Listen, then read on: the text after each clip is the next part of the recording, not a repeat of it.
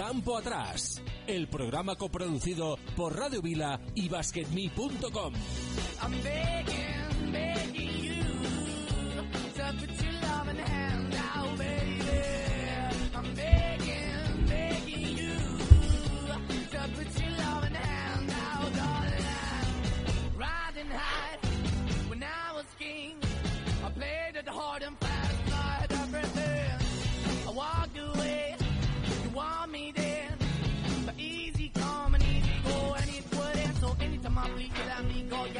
I feel, you got me. No, anytime I see, you let me know. But the plan and see, just let me go. I'm on my knees when I'm begging, cause I don't wanna lose you. Hey, yeah, ra-da-da-da, 'cause I'm begging, begging you. Hola, ¿qué tal? Son las 4 de la tarde. Aquí comienza Campo Atrás, el programa de baloncesto de Radio Vila y basketme.com. Desde ahora y hasta las 5 de la tarde, aquí en Campo Atrás, jugamos en la pintura.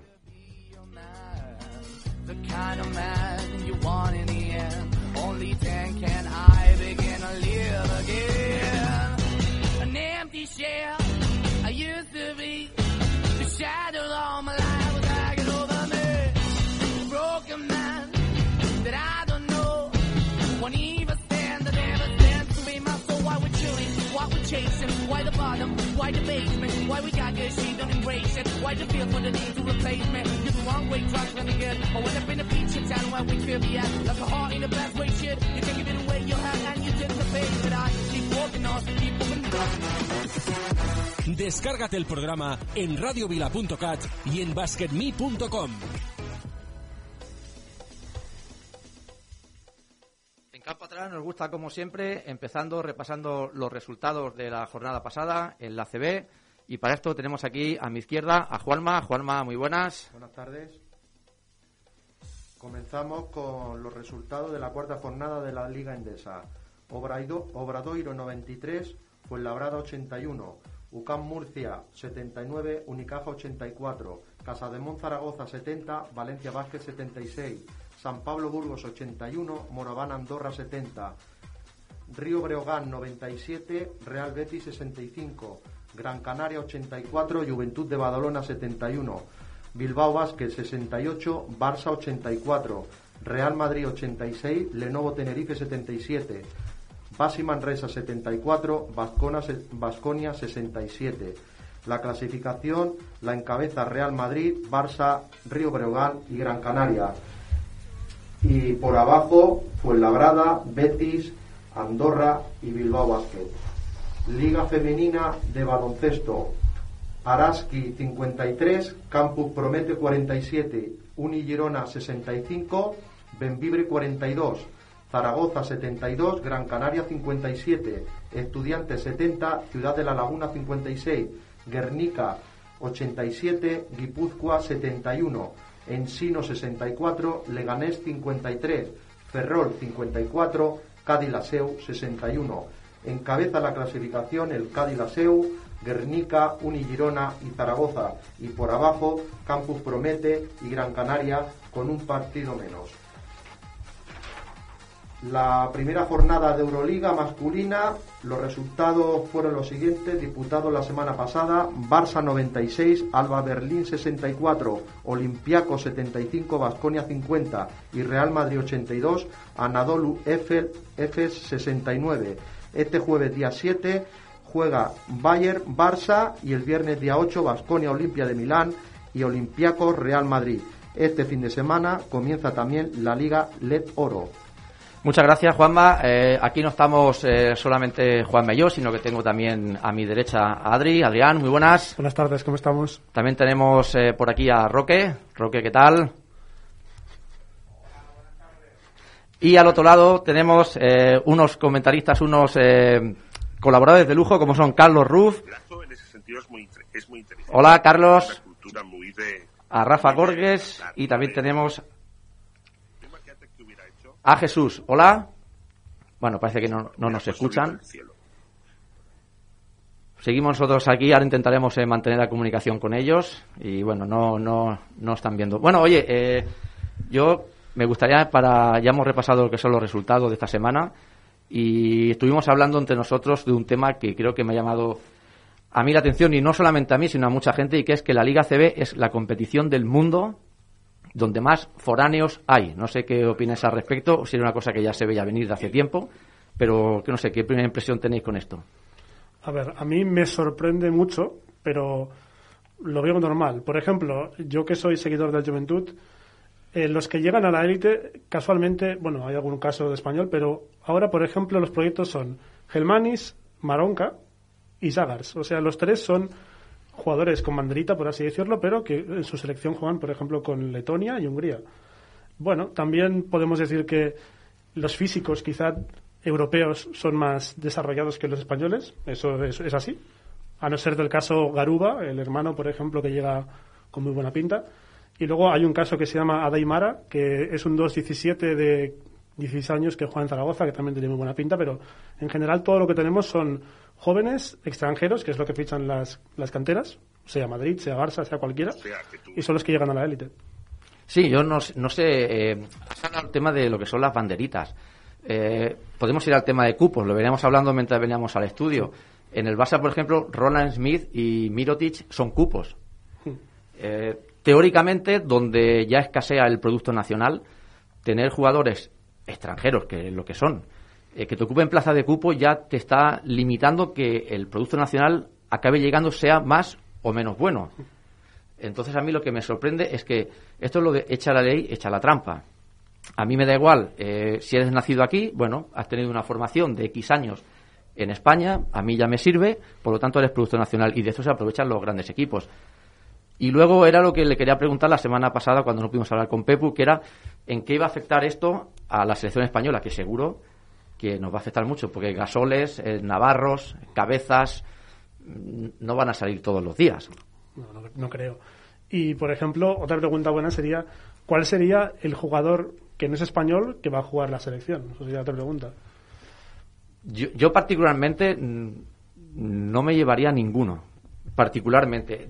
Esto viene de hace años. Podemos recordar Mike Smith, fue un jugador que jugó Por ejemplo. con España. Chuck Cornegay fue otro que también jugó con España. Steve Trumbo también. Steve Trumbo. Bueno, si nos remontamos más atrás, eh, eh, de la Cruz, que es argentino, también jugó. Siempre ha habido alguno, pero en estos casos yo creo que ya son, no sé, yo lo veo como más flagrantes, ¿no? El caso de Mirotis, por muchos años que lleve, o no sé, eh, Ibaka, ¿no? Que era otro que también se había hablado. Al final, yo recuerdo cuando Ibaka fichó por el Hospitalet, me acuerdo que fui a ver ese partido, jugaba, el, jugaba Hospitalet Beirasar Rosalía, si no me equivoco. Y en aquel Beirasar Rosalía creo que jugaba Brad Oleson, si no estoy confundido, en aquel partido. Y me presentaron que, bueno, vino el presidente de, de Hospitalet, yo estaba allí con un colaborador nuestro, y me dijo, eh, te voy a presentar a un jugador que hemos fichado, creo que venía de Francia, que va a ser muy bueno, un proyecto tal, y claro, veías allí a un tío que, que, impresiona verlo de frente, muy alto, y no jugaba porque no conseguía el pasaporte, no le daban la, la doble nacionalidad y no podía jugar. Luego Ibaka ha sido lo que ha sido, y ya hemos visto lo poco que tardó, bueno, los pasaportes express y que acabó jugando con la selección española y bueno, y no va más. Probablemente no haya ido este verano a las Olimpiadas porque no haya querido o por no sé si ha tenido problema físico o no, pero si hubiese estado disponible y él quiere, va seguro. En, No. li- en Liga Femenina, por ejemplo, está el caso de Sancho Lite, Bueno, que, que ella es nacida en San Vicente y Granadinas, en el Caribe. Sí, por ejemplo, eh, bueno, y hay muchos casos. Está Cindy Lima, que por ejemplo no sería española como tal. Ah, Asto Endur, ahora. Ah, Endur, yo creo que no, que es Es senegalesa. senegalesa, aunque... Vino, de, de pequeña a, a Gran Canaria. Sí, y, y no dudamos que, que Endur, por ejemplo, es clave la selección. O sea, sin Endur está complicada la cosa. Bueno, me, me- dicen aquí desde la mesa técnica, Roque me está pasando información de que ya tenemos, ya nos está escuchando Jesús, Carlos Ruf y, y Rafa. Eh, ¿Estáis ahí? Hola, buenas tardes. Muy buenas tardes. Bueno, por Aquí fin. estamos. Fantástico. Habíamos tenido unos problemas técnicos, chicos. No sé si nos habéis estado escuchando. Estábamos hablando sobre aquel aquel comentario que hicimos en, en WhatsApp sobre que la, la competición de la ACB es la que más foráneos tiene de todo el mundo. No sé qué opinión os merece al respecto. La NBA tiene muchos foráneos, son todos extranjeros. Bueno, Bueno, pues eh, hay, pocos españoles. no, bueno, supongo que se comentarán. eh, Entiendo que en la NBA hay mucho americano, que hay mucho foráneo, pero que... Para, para- para nosotros todos son foráneos. Sí, eso sí, eso sí. No, hombre, la verdad es que la Liga Española, no, yo no sé qué media hay por equipo de, de jugadores nacionales, o lo que llaman ahora seleccionables. Mm, O nacidos en. España, quizás, Carlos. No, nacidos en España no, pero pueden ser, se- pueden ser nacionales. Yo, por ejemplo, nací en España y vine con un año y pico y me considero de aquí, aunque me haya nacido tarde. Ujú. Pero jugadores, jugadores eh, seleccionables que se llaman, hay pocos. Hay pocos, cada vez menos. Cada vez menos. Ahora estabais comentando jugadores, por ejemplo, os olvidáis uno, Mike Smith. Sí, sí, hemos comentado Mike Smith, Chuck Cornegay. Vale. Sí, sí. Y bueno, ya, y antiguamente ya cuando se hacían los, los pasaportes express, Clifford Louis, eh, Bravender, etcétera, etcétera, ¿no? Que aquí la mayoría de vosotros, o de la gente que nos escucha, igual no tiene ni puñetera idea de quiénes son. Pero bueno, siempre, siempre ha habido Chicho, Chicho Sibilio, por ejemplo. Chicho Sibilio. correcto. Chechu Virukov, Chicho Virukov, correcto. Mira, yo Chicho Virukov, estando en el Juventud del segundo año, en el año 83-84, lo vi jugar con el Dinamo de Moscú. Hostia, he visto yo algún partido también jugando tanto en su equipo de, de- de Rusia como con las con la selección. Sí, sí, con el Dinamo de Moscú, sí, sí, tal cual, sí, sí. Sí, sí, no, y ha habido. Y seguramente nos debemos dejar algún jugador más. Sí. Segurísimo. Eh, Bueno, eh, ¿cómo se llama este, coño? Que jugó, el que jugó en el Madrid y en Valencia, el, el, el- a la pivot, el, sí, el, el- Johnny, Ro- Johnny Rogers. Johnny Rogers. Ah, sí, verdad. Y, y en Lleida también. Y en Lleida, sí. ¿Y qué opináis vosotros, Jesús, Rafa? Pues yo creo que el problema no está ya solo en la CB. Eh, tú miras las canteras Madrid, Barça, Juventud, Valencia y en el equipo junior, ¿cuántos españoles ya? Casi la mitad de los jugadores ya son foráneos, europeos y demás. Habláis de los jugadores seleccionables, no. Al de competición de ACB habla de jugadores formados aquí.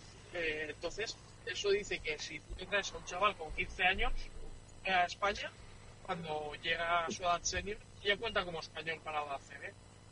Entonces, para mí es un grave problema y yo apostaría por el modelo ruso. No sé si lo conocéis, pero el modelo ruso obliga a tener en pista a un jugador seleccionable por la selección eh, durante la liga rusa, cosa que te obliga a tener un 2, 3, 4 o 5 jugadores, por lo menos del país de nivel, que te obligarían a mantener ese. eh. Eh, Jesús, ¿tu opinión? Sí, parece que no está Jesús. Jesús se ha ido corriendo. Jesús ha ido, se ha ido asustado. Asustado. asustado. Ahora me comentan que entrado también eh, Rafa, eh, de Madrid. No sé si nos, nos escucha o no nos escucha, pero me comenta Roque que está dentro. Sí. Buenas tardes, os escucho. Hola, eh, Rafa, ¿qué tal? Estábamos hablando del tema de que habíamos comentado la semana pasada sobre los foráneos en la competición ACB, que es la, la competición que más foráneos hay del mundo, ponía el señor Saiz. Yo me, quedé sorprendido porque sabía que había muchos, pero no, no que fuéramos la pionera. Entonces, eh, ¿qué te parece a ti? ¿Qué opinión te merece? Pues yo creo que sinceramente tenemos solamente un 30%, bueno, creo que no ha llegado ni siquiera un 30% de jugadores nacidos en España. Bueno, ya, más que nacidos en España con, con pasaporte español. Entonces creo que ahí sí que hay que hacer algo lo más rápido posible. Porque es que además si analizamos el papel que tienen este pequeño porcentaje de jugadores españoles en nuestra liga, eh, es también muy bajo. Y eso yo creo que, que hace que no que, cada vez los jugadores españoles, aunque sea un poco contradecirse a los resultados, seamos menos competitivos. El jugador de aquí nacido en España también. Pero de todas formas yo creo que esto ya no es un problema en ACB, sino en... Hay que bajar más a las categorías de formación.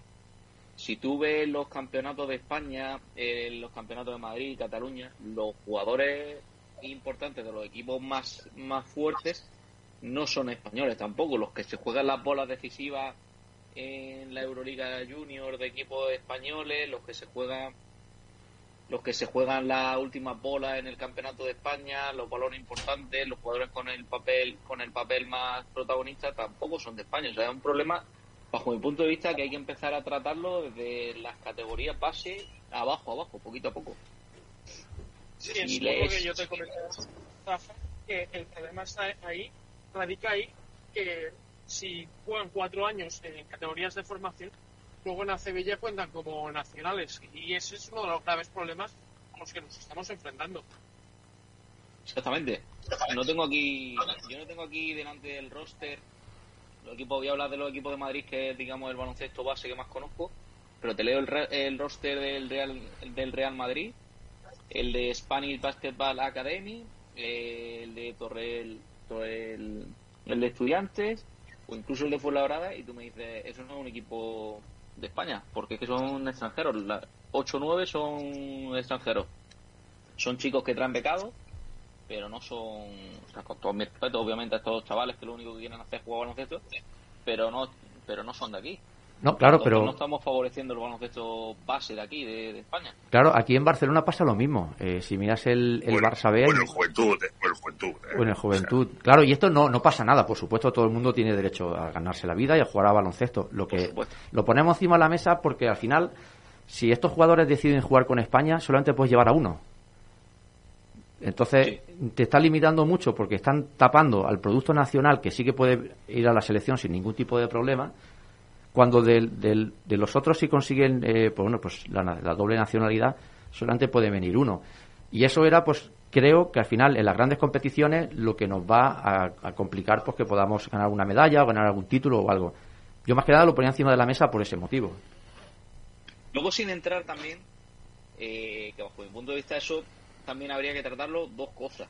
Igual no estoy de acuerdo conmigo, pero por ejemplo, yo el año pasado llevé un junior que tenía un, eh, un junior bastante potente, bajo mi punto de vista, y luego ibas a jugar para entrar en playoff y te encontrabas chicos que son juniors, pero que eh, juegan en el, en el junior solo cuando llegan los partidos importantes, que normalmente eh, 2, 3, 4 están ya jugando en Primera Nacional y EVA.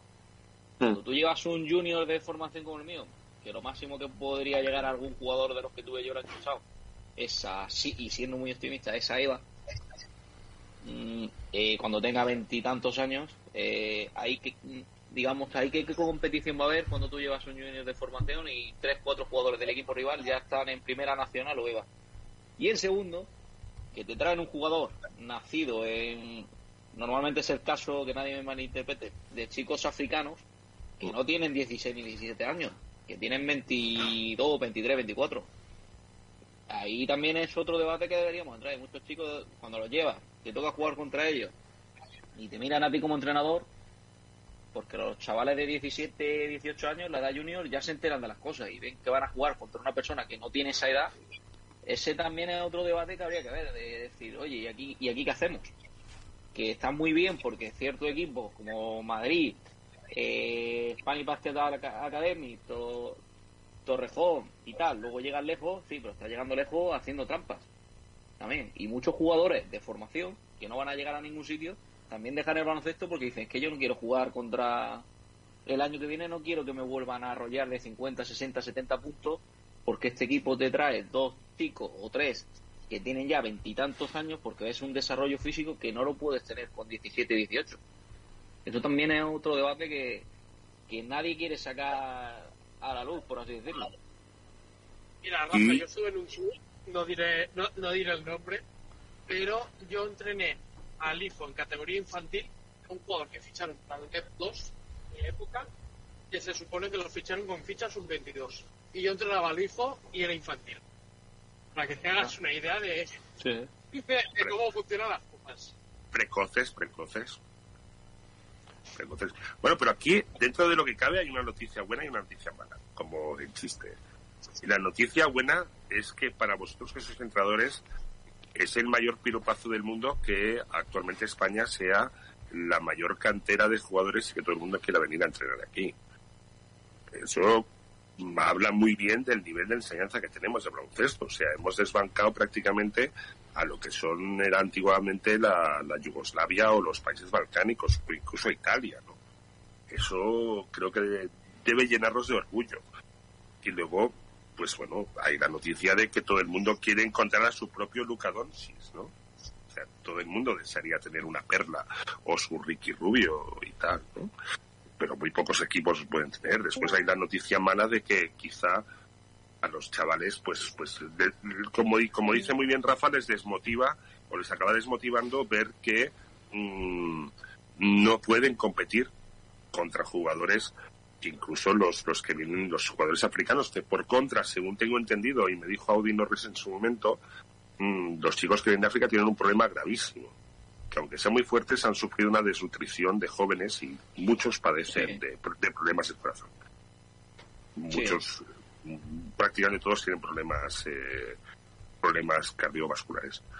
Y eso es un motivo de que los equipos vigilen muy bien o que tengan de retirarse muy pronto de la competición porque no pueden aguantar. Serán muy fuertes, muy desarrollados, pero su cuerpo no responde al esfuerzo. O sea, no, no pueden aguantar un esfuerzo.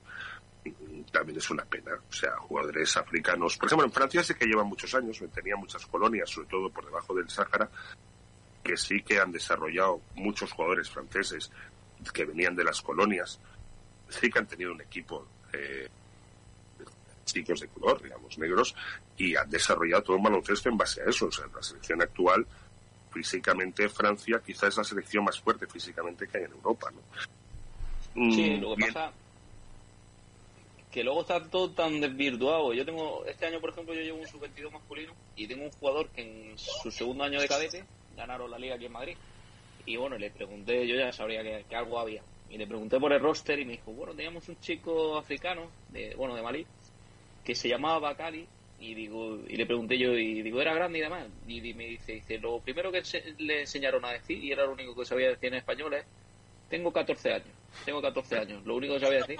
Y, y luego me dijo, y luego me dijo, dice, no, si y luego ya al año siguiente nos enteramos que tenía 24 años y que tenía dos hijos. Dice, Por eso, y de te- esa manera, 14 en esta pierna y 14 en la otra. eh, y esa medalla, dice, dice, me hizo mucha ilusión cuando la ganamos, dice, pero luego cuando, pues este ya es mayor, tiene 19 años, dice, pero luego ya, dice, perdí un poco de, de valor. Oh, pero ese chaval cuando tenga eh, 24, 10 años más, tenga 34 y en teoría tenga eh, 24, ese tío está acabado. O sea, ese ya no, No, si no, jugar. ya, ya no, ya no, de hecho ya no. Claro, o sea, claro, empiezan a los claro. 14 ya, ya, ya los, ya los 10 y ya los 22 ya se retiran. ¿Por qué? Porque coño, pero no tienen 22, pues, Pues tienen debería 30, ser- 34. ese chico debería ser un show porque se ve que solo, ah, solo aprendió a decir eso en su año en España y antes de empezar los partidos siempre que le daban la mano a los rivales "Ya, tengo 14 años, tengo 14 años cualquier cosa Eso es que como chiste. decía era tengo 14 años y de ahí no lo sacaba A 14 Eso- años que te, 14 años que te licenciaste de la mili, cabrón. Pues otra cosa. otra cosa sí. de hecho y, la, pasó y la medalla, y la medalla debe ser de sargento del ejército de tu país. Eh, otra te cosa. pasó en el campeonato junior ¿no Carlos? cuando Claro. cuando ganaste la plata en España ¿no? Bueno, eh, estabais contra gente sobre todo, aquí el problema más grave eran los turcos. los turcos Los turcos, sí, teníamos ya eh, contra Turquía, ya sabíamos que jugábamos contra chavales, pero claro, esta gente cuando los empadrona es cuando bajan sus padres a la ciudad para empadronarlos. En. África es normal. Eh, a ver, no estamos hablando de un África, claro, es que nos imaginamos África que viven todavía en la selva y en y tal. Pues en África tú vas, tú ves ciudades en Nigeria, la capital de Nigeria, y parece Nueva York. A ver, tampoco funciona así. ¿vale? Eh, eh, donde hay ciudades, ostras, están muy europeizadas, o sea, la gente no nace, no nace debajo de una palmera, quieta, nace en un hospital. Lo que pasa que hay un problema de empadronamiento y un, y un problema burocrático enorme. Que los empadronan cuando van, igual van a empadronarlos cuando tienen 4 o 5 años. Después la fecha de nacimiento, pues de cuando nació, hacen así como viento. O sea, hay un problema. Pasa que, bueno, pues, pues perfecto, pues, pues vosotros sabréis. O sea, si yo no voy a hacer trampas, yo no, yo no voy a meter a gente más yo mayor para, para ganar un campeonato. O sea, si quieres ganar campeonatos infantiles haciendo trampas, pues tú mismo.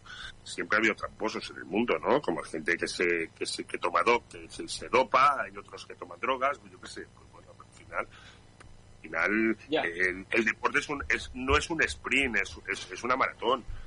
Ya veremos ese chaval de 17 años, que era o 15 o 14, que era enorme, a ver dónde está con 24. Igual se te ha desaparecido. Sí. También deberíamos preguntarnos por qué no llega casi nadie de los. O sea, vamos a ver estadísticas Madrid, Bar- Porque, eh, porque, porque no les dan. Y luego no llega nadie, prácticamente. Porque, porque, un- porque no les dan no les dan médicamente válidos para jugar. Yo creo que, yo que, yo que lo que creo que en esa, con esas edades lo que importa mucho es el físico. Y entonces a lo mejor el problema es que con 17, 16, 17, 18 años, eh, cuando el, vamos a poner, estamos hablando del jugador africano, por ejemplo, tiene un físico que no te voy a decir que doble al, al nacional, pero es exagerado. Con lo cual, Portentoso, portentoso. claro, entonces en categorías inferiores, ¿qué jugador destaca? El jugador africano por encima del, del español. Con No, lo- pero eso, pero eso no es nuevo de ahora. Eso pasaba, por ejemplo, en Juventud cuando jugábamos contra San José en cadetes. Nosotros éramos altos, delgaditos y patosos. Y los y otros equipos eran todos bajitos, fuertes y ya muy desarrollados. Claro. Y corrían más que nosotros y perdíamos. Claro, luego cuando el Dos años físico... después- dos años después, les pasábamos de 40. ¿no? Exacto, cuando el físico ya no es tan determinante, eh, ese es el problema. Cuando ya se iguala con la edad de 22 a 23 años, que más o menos ya importa más la técnica No, y, antes, y- antes, antes, antes, antes, antes, antes. O quizá un poquito antes, El- pero El, el que te gana de 14 con 12, 13 años, luego con 18, eh, ya, ya lo he hecho todo, ¿eh? claro, pero entonces ¿qué ocurre? Que cuando ya llegan a esas edades, el, el nacional, por así llamarlo, eh, o lo ha dejado ya, o se ha aburrido, o ya no ha llegado. Entonces, por eso yo creo, eh, en mi opinión, que tienes que ser muy bueno, tienes que ser eh, un Yul, un Navarro, un, yo que sé, un Raúl López, un, una bestia para llegar seguro, si no, cuesta muchísimo. Esa, esa es mi opinión. Pero es que en cada año hay muchos cortes de jugadores. De africanos que hablabais, prácticamente ahora mismo están Cristian Eyenga, está eh, Musa Diagne y, y Diop. No, a ver, pero por, ej- por ejemplo, yo creo que hay más. Por ejemplo, en Fuenlabrada tenemos dos. Uno es Osas Egiagotor y otro es Bagayoko, que a ver dónde llegan. Yo creo que Bagayoko sí que va a llegar lejos. En Basconia, En Masconia, por ejemplo, tenemos casos. Luego tenemos, eh, ayer lo vi con el Juventud, Califa Diop, que me parece físicamente un portento mucho mejor que Limane, mucho mejor.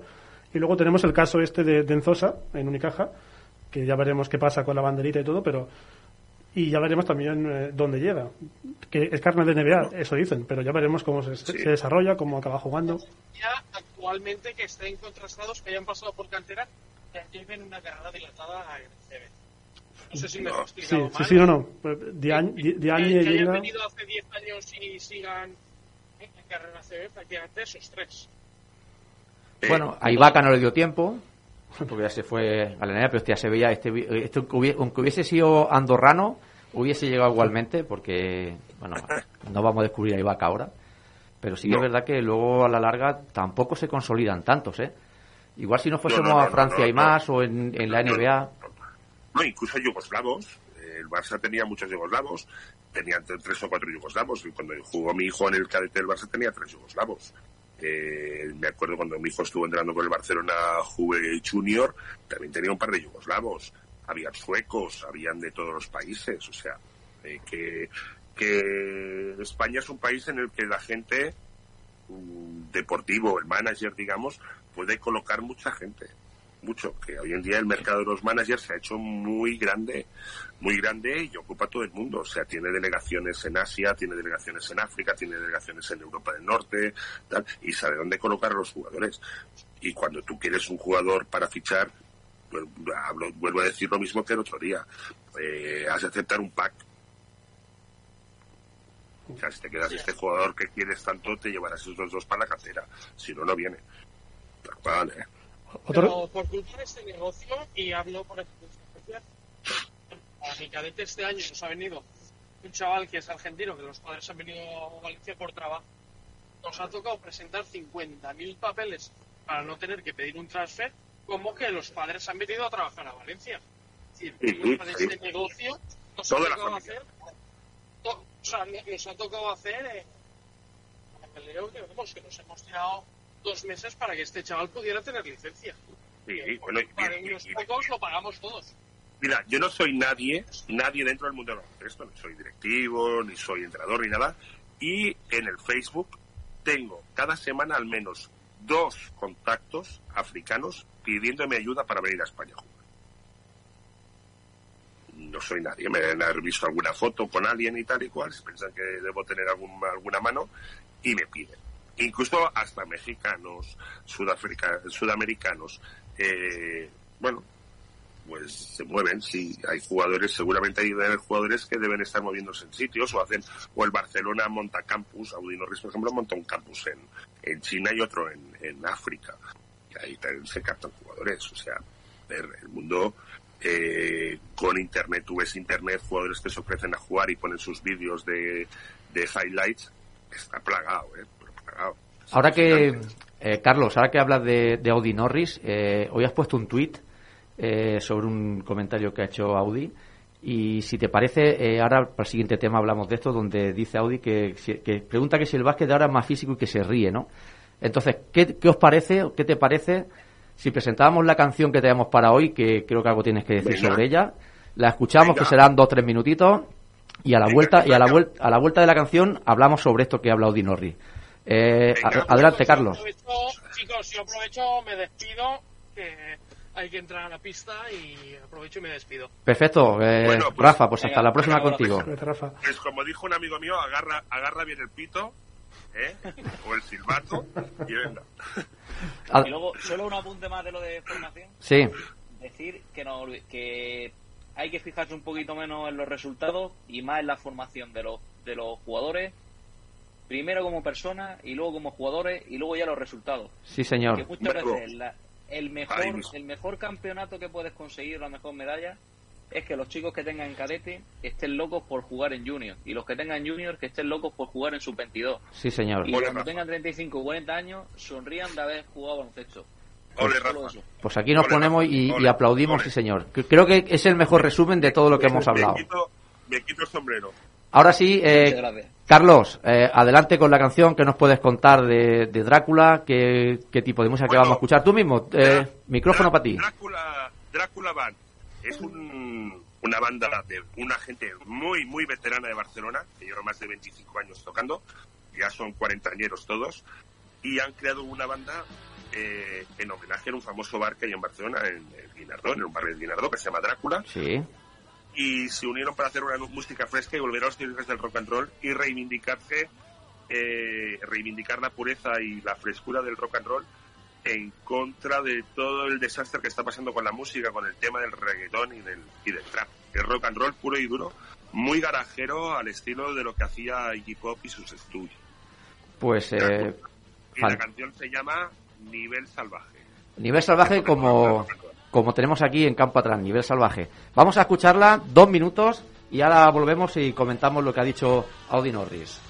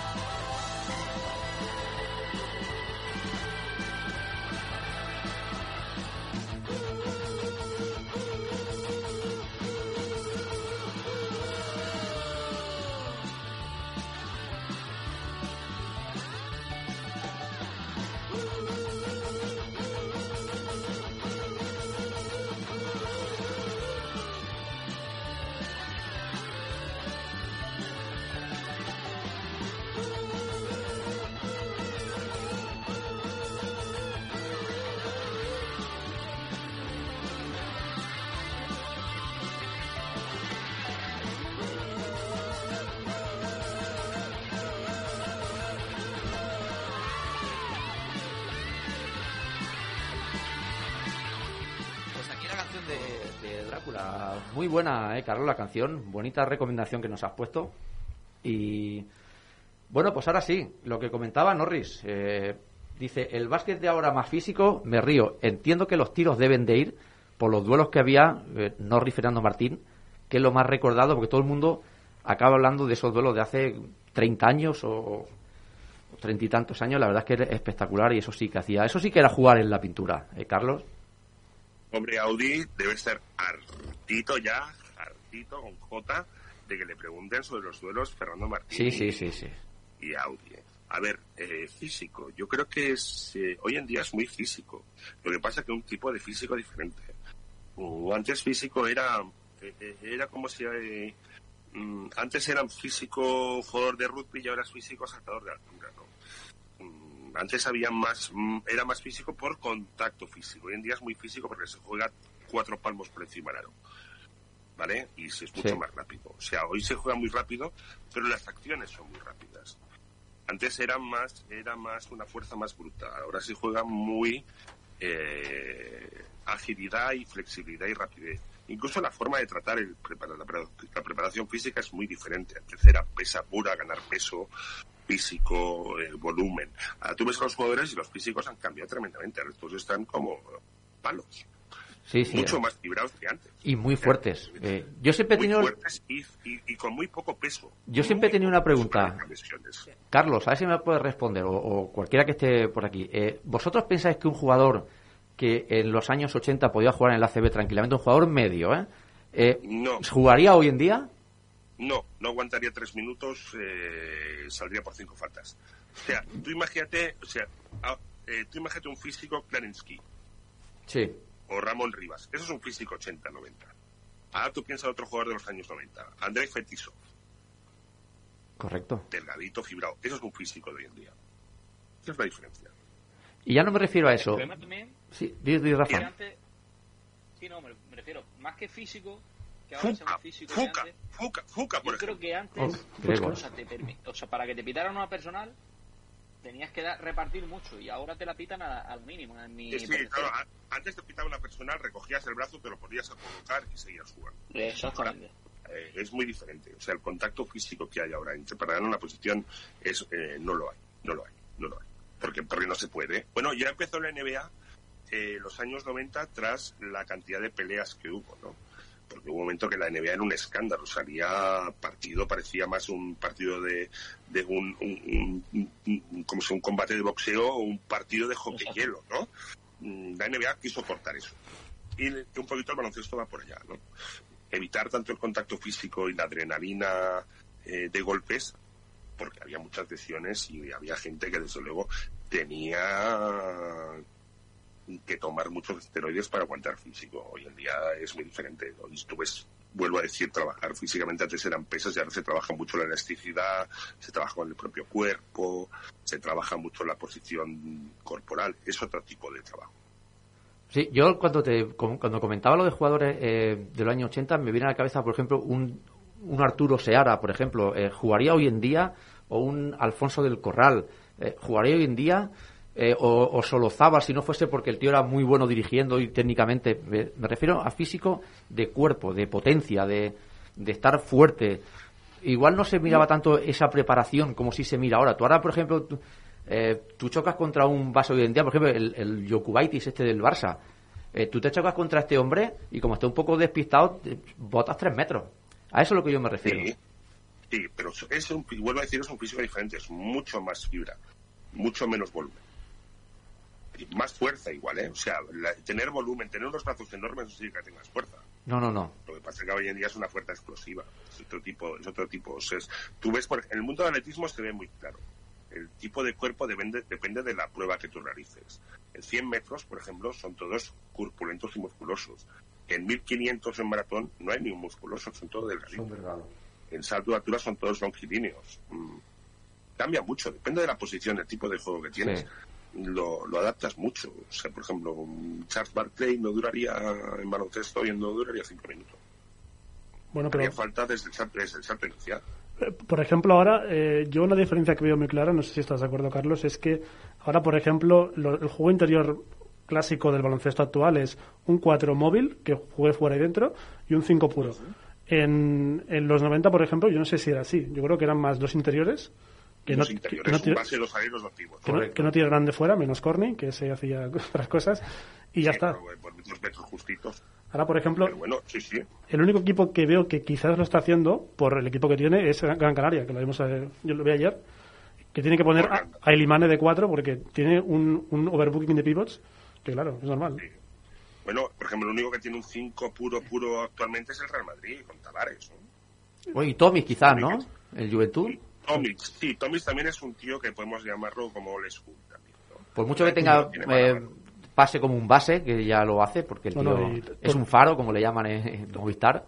Todorovic también sería similar. Todorovic.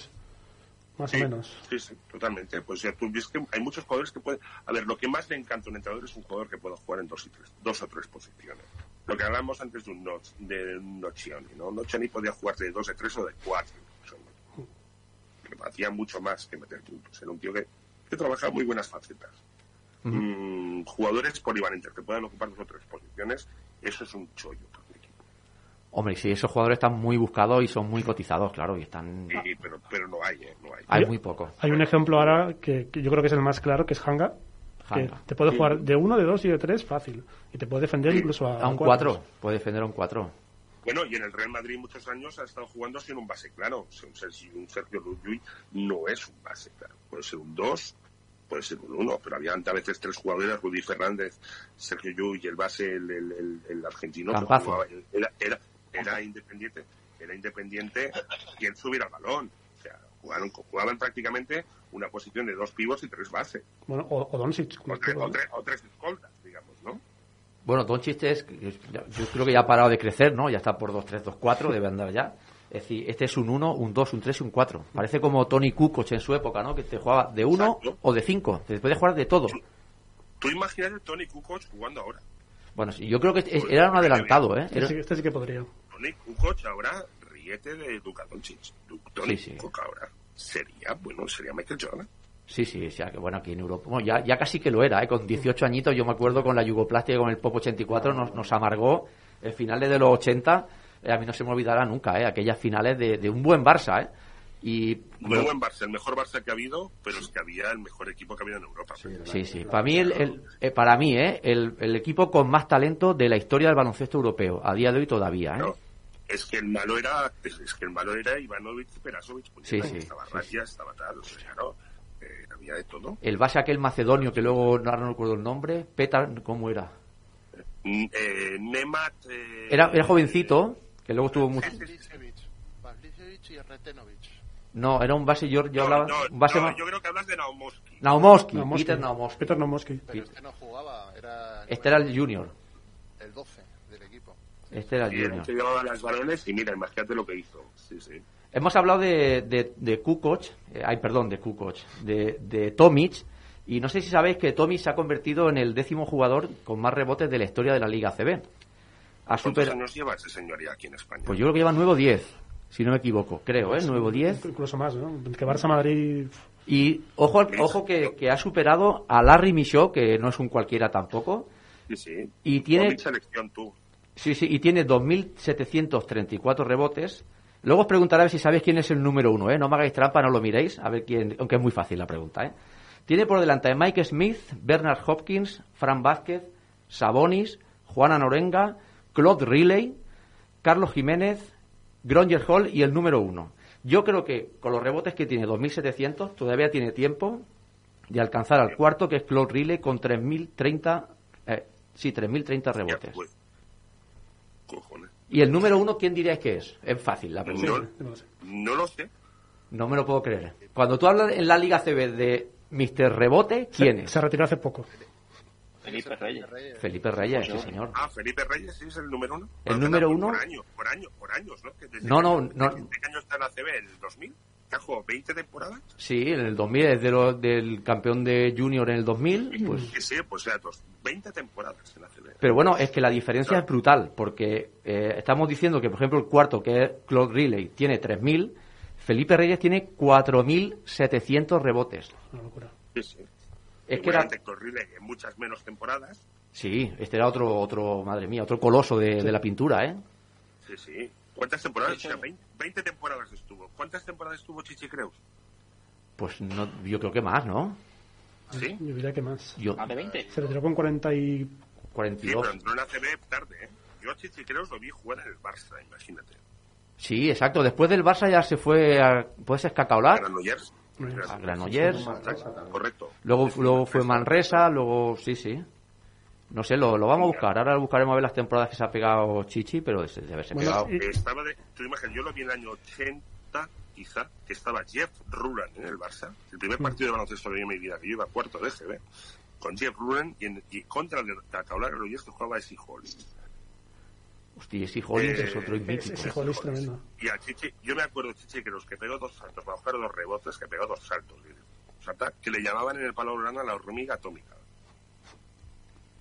Hostia. Eh, ahora que veo que, que tenemos por aquí a, a Jesús, que creo que ha estado, se ha, se ha caído un poco, no sé si que ha tenido problema o algo. Jesús, estás por aquí, ¿no? No, me encanta estar escuchándoos y quería hacer decir la mía respecto al tema que estabais comentando antes porque voy a llevaros la contraria. Venga, Bien. pues, pues bien, bien, que no, que no se ve aquí que somos todos aquí unos pelotas y todos vamos en la misma dirección. No hay, no hay corporativismo, pero por Ten, suerte... ten cuidado que Carlos Ruff mide 208, ¿eh? Sí, vigila con Pero eso, ¿eh? Aquí en, la, aquí en, en campo atrás estamos todos dentro de la pintura. O sea que hay que escuchar. Con Carlos está hablando de un tema similar, de, de- de- de lo, de- del buen provecho que hubieran sacado hoy en día él como jugador los entrenadores para, para lo que se estila, ¿no? Pero eh, eh, retomando lo que habéis comentado antes de los años 80 y del nivel de los jugadores respecto a lo que hay hoy en día, me viene a la cabeza, hay muchos más jugadores, pero uno rápido, rápido, que además que ofrece muy buenas prestaciones. Yo creo que el baloncesto es un tema de cabeza, de saber jugarlo. Luego hay que ejecutarlo. Y, y me viene a la cabeza, por ejemplo, Ferran Basas. Ferran Basas es un Pedazo de base. de- élite, eh, pero que vaya, físicamente, no ojalá no me escuche, pero yo creo que no es aquí precisamente su, su fortaleza. Entonces, eh, eh, enlazo el tema de Ferran Basas, porque es un base de primerísima actualidad de un equipo competitivo del ACB, con jugadores de la década de los 80 90 que perfectísimamente, pero perfectísimamente podrían estar jugando hoy en día, pero perfectísimamente. De hecho, es más, voy a decir una cosa que puede sonar a barbaridad y con la que he tenido muchos debates eh, con gente del baloncesto. Para mí probablemente el jugador que hubiera sido, pero eh, con muchísima diferencia diferencial en la historia del baloncesto, Ay, que se ha, se ha caído. Uf, Nieta, más- el mo- el momento clave, no me lo puedo creer. tuvimos Es que El no, reti- no lo han dejado que, como estaba llevando la contraria, no lo han dejado. Ahí, correcto. Ahí decimos, eh, lo dirá después de la publicidad. No, no, que se ha caído, se ha caído. Lo, lo han cancelado, lo han cancelado. Lo hemos cortado. Ahora nos hemos quedado con la gana. Qué pena, no, sabemos qué jugador es el que jugaría O se, lo perfectamente. está pens- o se lo está pensando. Sí, pero por ejemplo, eh, un, ju- un jugador que ahí sí creo que me vaya a llevar la contraria. Carlos Cabezas no tenía un físico demasiado bueno, por así decirlo. Con un buen físico hubiera llegado, yo creo que hubiera llegado muchísimo más lejos. Carlos Cabezas que ya ha llegado lejos en el baloncesto. Ha llegado lejos, bueno, ha sido un grande. ¿eh? Y otro y otro también un Pero poquito antes. Un poquito Pero le antes. faltaba Centímetros quizás, ¿eh? Quizás. Dos ejemplos de Sí, jugadores que además os con el cuerpo. Oliver y Ferran López. Sí. ahora Y, Fe- y Ferry López. Vale, ahora sí, ahora hemos recuperado a Jesús. Perdonadme. Os estaba diciendo la mía. eh, Nos has dejado con las ganas. Eh, no sé si se me ha oído cuando he hablado de que en el Mm. año 84-85 teníamos a Arvidas Sabonis, que para el tipo de jugador que era y para las condiciones físicas y, emo- y cognitivas y emocionales que tenía, hubiera sido algo devastador en el baloncesto. Si el, no- mejor si no jugador, sea el, mejor jugador de la historia, con diferencia. ni- Sí, sí. Es lo que yo estaba diciendo. Hubiera, hubiera- ni Shaquille O'Neal, ni Dave Robinson, ni la madre que los parió. Hubiera No, no. reventado moldes. Eh, sí, desde a- luego. a- a- ganar aquel Zalgiris o aquella Unión Soviética con Sabonis en forma, eh, como España hizo en el 83, por ejemplo. Bueno, y, y el Barça no, Increíble. Grenoble. Sí. El Barça no le ganó la, Barça- recopa en el ganó la 83. Recopa, La Cibona le ganó. En- es ¿A qué vengo a decir? En, el- en los años 80 había jugadores increíbles, tremendos, tremendos. Que tenían un físico privilegiado, Sabonis, por ejemplo, y que antes, por ejemplo, habéis hablado de Solozábal, Corbalán. Yo creo que Solozábal y Corbalán, especialmente eh, Corbalán, sí. Solozábal, Corbalán, sí. con su inteligencia o el mismo Chichigreus, hoy en día serían piezas mayores de mercado. Eh, hombre, esos son jugadores que hubieran Pero- jugado. Quizá, quizá hubieran jugado diferente, ¿eh? pero bueno. hubieran jugado diferente, con una preparación física diferente, pero su nivel de juego, yo voy a hablar del nivel, sus condiciones técnicas y tácticas, eh, si me apuráis, so- eran superiores a lo que hay hoy en día. Hoy en día, técnicamente, hay realmente gente privilegiada, muy buena, muy buena, pero yo creo que lo que más destacan los jugadores hoy en día es en el, en el aspecto físico, no en el aspecto técnico. Entonces, eh, la- eh, no sé, jugadores como Alberto Angulo, Margay, eh, los hermanos Arcega, eh, en los años 90, bailas de Kukoc. Es que Kukoc Kukoc en la NBA en los 90 era un crack, pero jugaba en los Chicago Bulls, donde ahí había dos señores, dos. eh, a ver, a ver quién destaca en esos Es Chicago Bulls. No, no, hay, balón- no hay balones suficientes. sí. No, vale, y además le tenían celos. Porque era tan bueno, era tan Mm. escandalosamente bueno. Es que el, Kukoc era muy el- bueno, el- muy bueno. el amigo Sabonic en el año 2000 ha acabado mm, con 36 años en la NBA. Mm, Se las veían y deseaban para poder detenerlo. Hablo de, yo- habla- hablamos de épocas 90, 2000. Yo Sí, creo que 20 no, no ha variado tanto, no ha variado tanto. Lo que ha variado para mí ha sido las reglas que condicionan el juego. Hoy en día se juega más rápido porque te obligan a jugar más rápido. Claro. Y también, eh, pues esto va por, por, por, e- por- por etapas y por, y por modas. Y el hecho ahora, pues ahora está de moda, pues el jugar con cinco o cuatro abiertos, tirar, dividir, doblar, correr, pick and roll eh, y pick and roll. Y a sacar ventajas y mix match y tal. Bueno, pero la capacidad técnica y de interpretación del juego que se tenía en los años 80 y en los 90, yo no veo que hoy en día sea superior para nada. Para nada.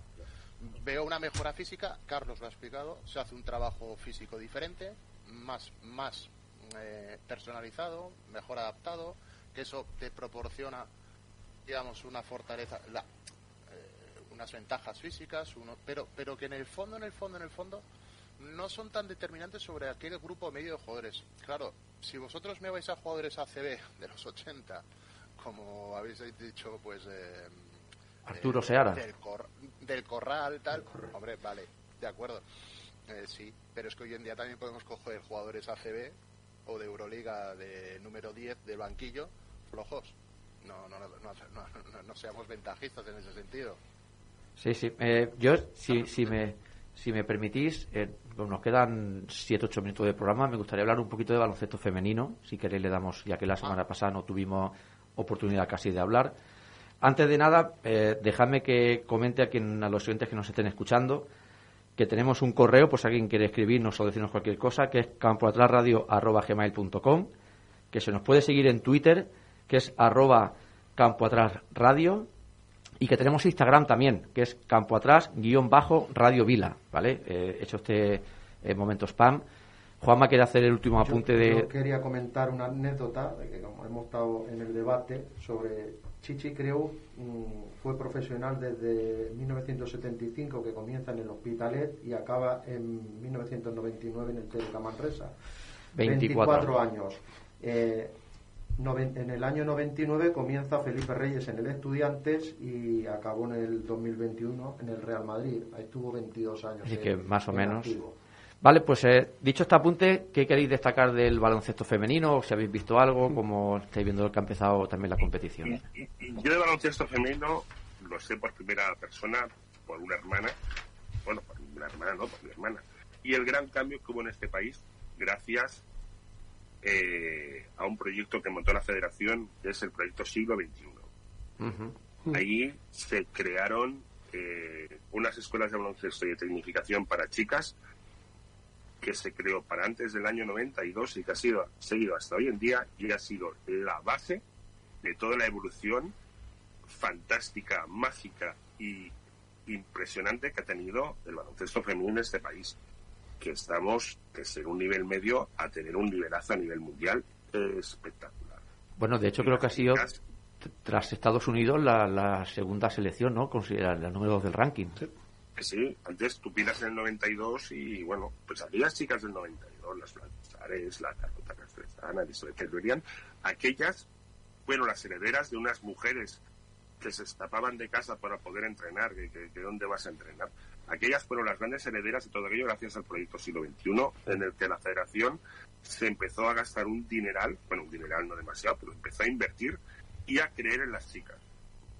Y la verdad, han cumplido con creces, ¿eh? O sea, mm, yo me acuerdo ir en el año 91 con la selección eh, a jugar uni- eh, Juegos del Mediterráneo y Universidad con la selección, ver a las chicas y sentir envidia, ¿eh? O sea, celos asquerosos. Pues no hay celos, no hay, no hay envidia, no hay envidia buena. La envidia era cochina y muy cochina de verlas jugar, ¿eh? O sea, mm, se me queda la baba, en serio.